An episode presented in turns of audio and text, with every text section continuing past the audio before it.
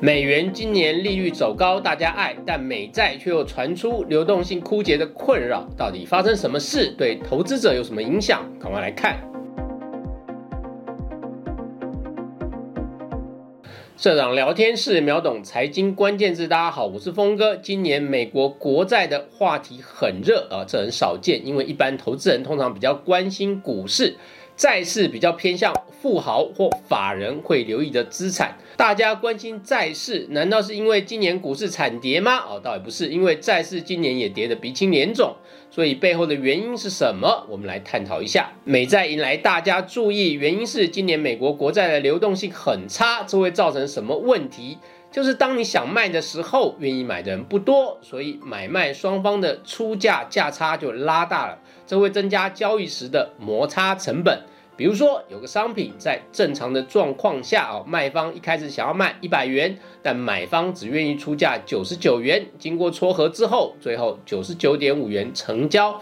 结果呢？现在因为交易清淡，卖方还是想卖一百元，但买方很少，竞争不大，最高只愿意出价九十八元。卖方急，买方不急，最后撮合之后勉强卖了个九十八点五元啊！这一来，卖方就吃亏了。那现在国际上最急的卖方是谁呢？哦，是美国政府。为什么？因为美国长期以来是双赤字的国家哦，所谓的双赤字，一个是预算赤字，另外一个是贸易赤字。先来看预算赤字，美国二零二二财政年度的预算赤字高达一点三七兆美元哦，大约相当于四十一点七兆新台币，这真的是一笔惊人的数字。赤字的来源当然是收税收的少，但政府花钱花的更多哦。不过呢，因为美国经济的规模是世界第一，所以我们光看绝对数字是有可能失真的哦。比较好的方法是参考一下预算赤字占 GDP 的比重啊。因为二零二二年美国 GDP 的数字还没有出来，我们可以先参考二零二一年。在这张图里面啊，我们可以看到二零二一的数字呢是十一点九趴。今年如果到目前为止的数字呢，应该是可以有改善的啊。不过还是有很大的几率哦，这个数字会超过五趴。不过在这一张图里啊，有一个很值得看的重点啊，就是美国上一次有财政盈余是出现在一九九八年到二零零一年这段期间，当时就是科技泡沫时期。那段时间，峰哥记得很清楚哦，因为当时在那时候呢，美国已经很久没有出现财政盈余了，所以美国人非常开心哦，觉得强盛的美国又回来了哦。当时甚至还有专家在讨论说。如果哦，当时的盈余水准能够持续下去，美国可能会变成零债务的国家，这样会造成市场上没有美国公债可以交易，对金融市场恐怕不太好。因为债券是央行用来调控利率的重要工具，也是有钱人的资产配置要角。二十年一眨眼就过去了哦，现在回头看哦，发现当年大家真的想太多了。因为不管是哪一个政府，天生都自带撒钱的技能，根本就不用学啊。我们可以从图中发现，从那之后呢，美国又回到财政赤字的老路，甚至最近几年赤字占 GDP 的比重还越来越大。以二零二零年度来说，受到疫情冲击，美国政府大开补贴支票，使这个数值来到十四点八七趴的近几十年来的最大负数。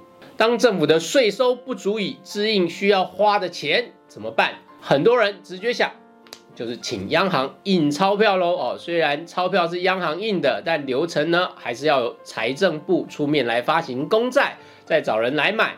而美债的大买家哦，通常都是一些商业银行啊、寿险公司或是外国政府，他们会来竞标。如果碰到特殊状况，像是二零零八年的金融海啸哦，或是二零二零年的疫情，那联邦准备银行呢也会自己跳进来买啊。这就是央行资产负债表扩表的由来。好，我们再把这个流程看一遍啊，就是央行自己印钞票来买进政府公债。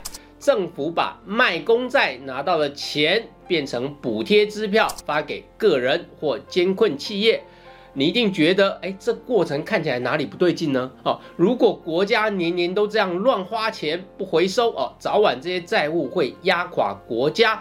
理论上是这样没错，但作为近七十年来世界第一强权的美国，哎，它就是能够这样玩，还玩得风生水起。我们知道买债券的人图的是利息，怕的是本金亏了哦。但美国公债被认为是不会倒债的，那美国十年期的公债啊，甚至被市场认为是无风险报酬的参考指标。比如说，哦，当美国十年期公债的殖利率是三趴的时候，那么其他风险投资标的就要创造出比三趴更高的报酬，才算是合理补贴了风险，那投资人也才肯买。不过我们前面提到了啊，今年美债的流动性差啊，因为买的人少，卖的人多。导致新债的利率必须更高啊，才能吸引到买家，特别是长天期的债券，这就让美国政府非常困扰啊。因为利率高，代表政府要支出的利息更多。通常债务人被压垮，都是因为利滚利滚到难以负荷的程度。美国二零二二年第三季的债务利息支出高达七千三百六十七亿美元。比去年同期增加了二十四点二趴。从这张图更可以看出，疫情之后的利息支出几乎是呈现井喷走势，导致美债流动性变差。有两个主要原因：第一个，联准会旗下的联邦准备银行也在卖美债啊。大家应该知道，联准会今年要缩表。也就是卖出手中的公债跟资产抵押债券啊，其中公债的部分，目前每月卖出上限是六百亿美元。从二零二二年的中期开始哦，预定要花三年时间来进行卖债缩表的工作。第二个，多个全球主要央行也在卖美债。到今年九月，全球各国持有美债的总额为七兆两千九百六十九亿美元，比去年同期下降了三点六趴。这其中，日本、中国以及多个亚洲国家是净下降，英国、比利时等部分国家则是净增长哦。不过整体来看，还是卖方的势力比较大。我们再来看这张图，全球持有美债最多的国家是哪些呢？这是美国官方定期公布的数据哦，表中可以看到，日本是目前全球最大的美债持有国啊，截至二零二二年的九月哦，持有价值一点一二兆美元的美国公债。不过跟前一年的同期相比啊，日本持有美国公债的规模还是下降了十三点八趴。第二名是中国，持有九千三百三十六亿美元哦，较去年同期下降了十点八趴。台湾排在第十名，持有两千一百六十九亿美元，下降九点四趴。新加坡第十五名，持有一千七百七十五亿美元，下降六点二趴。韩国第十七名，持有一千零五十三亿美元，下降十九趴。我们可以发现，持有美债比较多的亚洲国家啊，过去一年来均降低持有哦。其中一个重要因素是美元大涨，亚币走跌啊。亚洲的各国央行呢，为了缓和汇率的波动啊，因此抛出了美元资产，以免本国汇率的贬值过快啊，那就导致美债的卖压沉重哦，出现流动性枯竭的困扰。也正是这个原因，让美国财政部警觉，不能再放任美元持续的快速升值啊！因此，美元指数从十月开始出现明显的回软。本来美国常年玩的金融把戏啊，一向是靠吸引外国资金进入美国来直接投资或买美元资产哈，来融通美国的财政赤字跟贸易赤字，这才能维持住美元的币值。否则，以美国长期的双赤字哦，美元按道理早就不知道该贬到哪里去了哦。可是每隔几年，美元总会拉出一波强势的走势哦，甚至今年还因为美元过度的强势出现反效果。这是因为美元升值的前期哦，投资者因为想买高息的美元资产，就成为推升美元升值的助力。那各国央行刚开始呢，也顺势放贬自己国家货币，不会立足。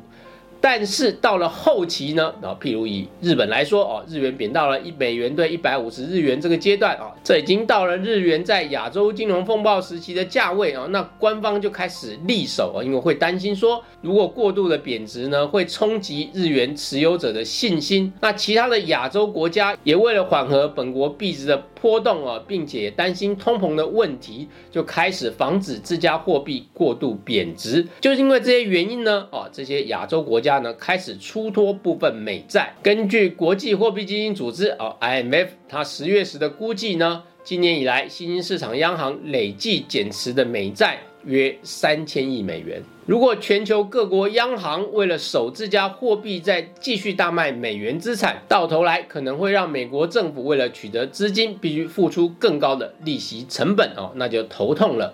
毕竟，随着票面低利率的旧债陆续到期，新债发行都要付出高利息哦，这不就是搬石头扎了自己的脚吗？第二个，全球减持美债的重要原因是地缘政治冲突加剧，由于美俄、美中的冲突跟旗舰哈日渐加深哦，不仅使全球化倒退，更动摇了美元资产的全球独霸地位。最先悄悄发动去美元资产的是俄罗斯，它从二零一零年最高持有美债达一千七百五十七亿美元，到了二零二二年的九月，几乎要全数出清了啊。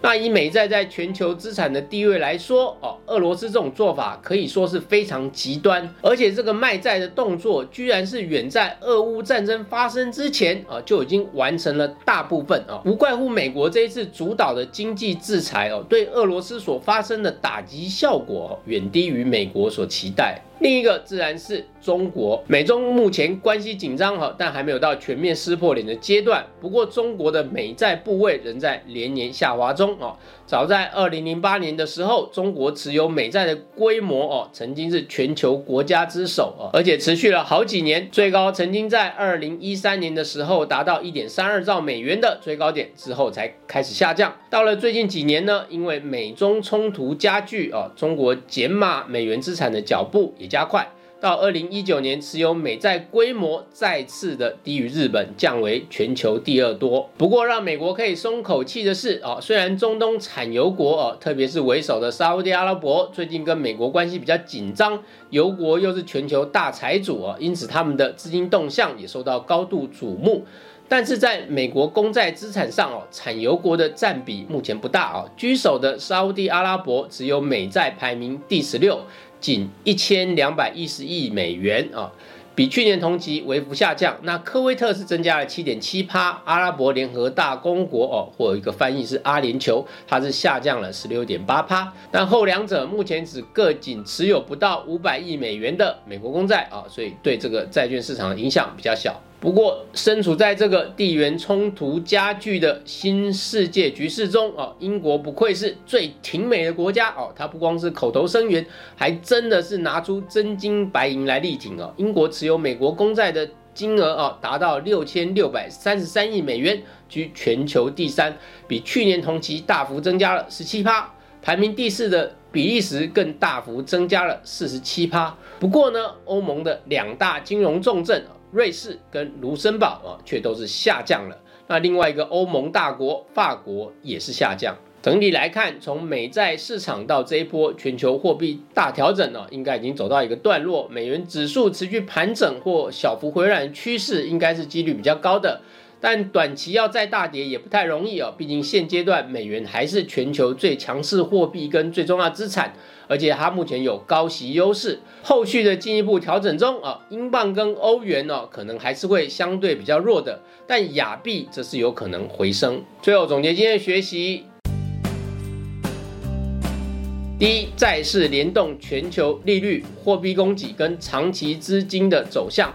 美国公债更是重中之重啊，它比股市的影响更大，因为股市是企业的金库啊，但债市却是国家的金库，所以要留意它的长期趋势。第二，美债成为全球正金角力的工具，如果亚洲出口国跟产油大国持续降低持有美债。恐怕会引导美元长期的趋势再次走弱。不过，在这一轮的景气循环呢，美元仍然可以保持相对强势啊。以上就是今天的分享。如果你喜欢我们的节目，欢迎帮我们按赞、订阅、分享以及开启小铃铛，谢谢大家。